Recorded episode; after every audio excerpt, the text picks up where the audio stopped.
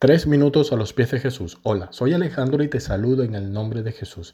Era el inicio de un nuevo año y un granjero muy cansado del trabajo y de ver que su vida estaba llena de muchos desaciertos, se encontraba atribulado y sin muchos ánimos de continuar con la carrera que tenía por delante. Para él el inicio de un nuevo año no representaba mucho. Para él un nuevo año representaba simplemente rutina.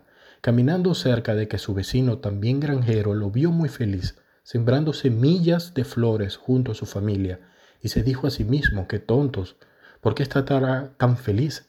Y se acercó y le dijo al vecino, ¿por qué está tan feliz?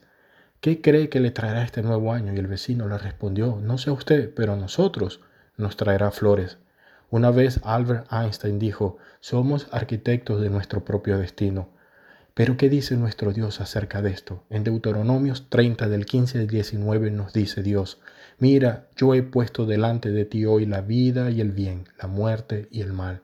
Porque yo te mando hoy que ames a Jehová tu Dios, que andes en sus caminos y guardes sus mandamientos, sus estatutos y sus decretos, para que vivas y seas multiplicado, y Jehová tu Dios te bendiga en la tierra la cual entras para tomar posesión de ella a los cielos y a la tierra llamo por testigos hoy contra vosotros, que os he puesto delante la vida y la muerte, la bendición y la maldición.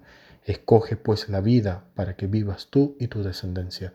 Dios pone delante de nosotros la vida, la bendición, y nos llama a que lo escojamos a Él y que seremos multiplicados y bendecidos. Este nuevo año Dios pone delante de ti la vida y la muerte. ¿Qué escogerás?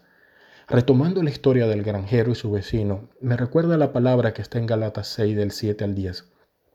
No se dejen engañar, nadie puede burlarse de la justicia de Dios.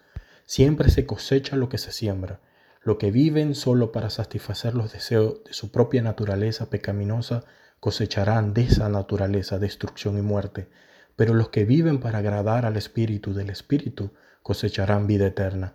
El vecino del granjero estaba confiado que el nuevo año le traería flores, porque estaba sembrando flores, y confiaba que en su tiempo esto cosecharía. La palabra de Dios no se equivoca.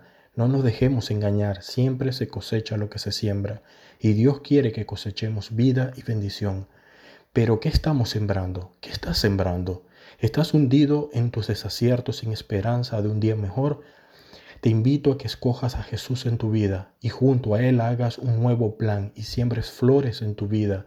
Y si lo haces con fe, amor, dedicación, esfuerzo y constancia, llegará el día en que las estarás cosechando. ¿Qué piensas tú de esto? Déjanos tus comentarios y opiniones en iglesialatina.com y deseamos que tengas un día muy bendecido por Dios.